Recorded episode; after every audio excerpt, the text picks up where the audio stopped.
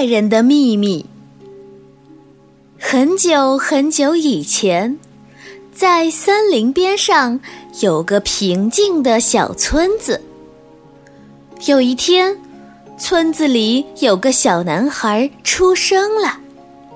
他可不是普通的孩子，因为他刚出生就会走路和说话。几个钟头以后就长大成人了。没过几天，男孩就能扛起猎枪去打猎了。男孩成了村子里最了不起的猎人。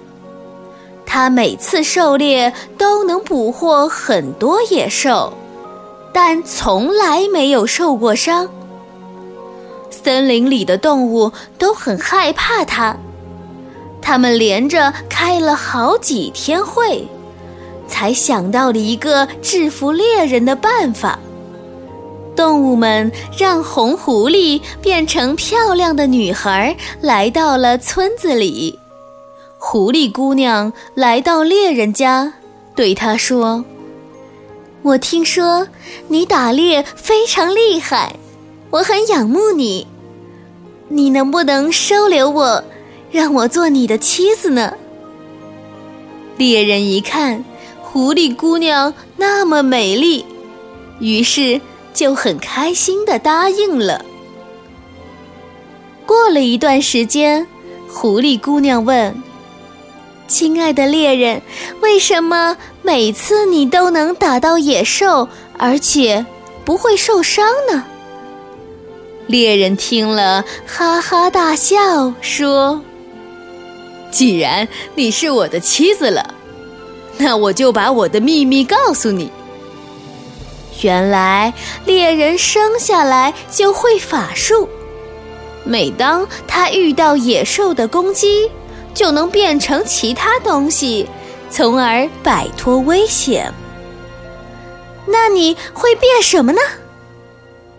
狐狸姑娘赶忙问：“猎人凑到姑娘耳边说：‘首先，我会变成一阵清风。如果野兽还追着我跑，我就变成落叶。再不行，我还会变呢。’这时，猎人忽然不说话了，想。”我的秘密可不能全都告诉别人呐，所以不管狐狸姑娘再怎么追问，猎人都不肯说出自己的最后一个秘密。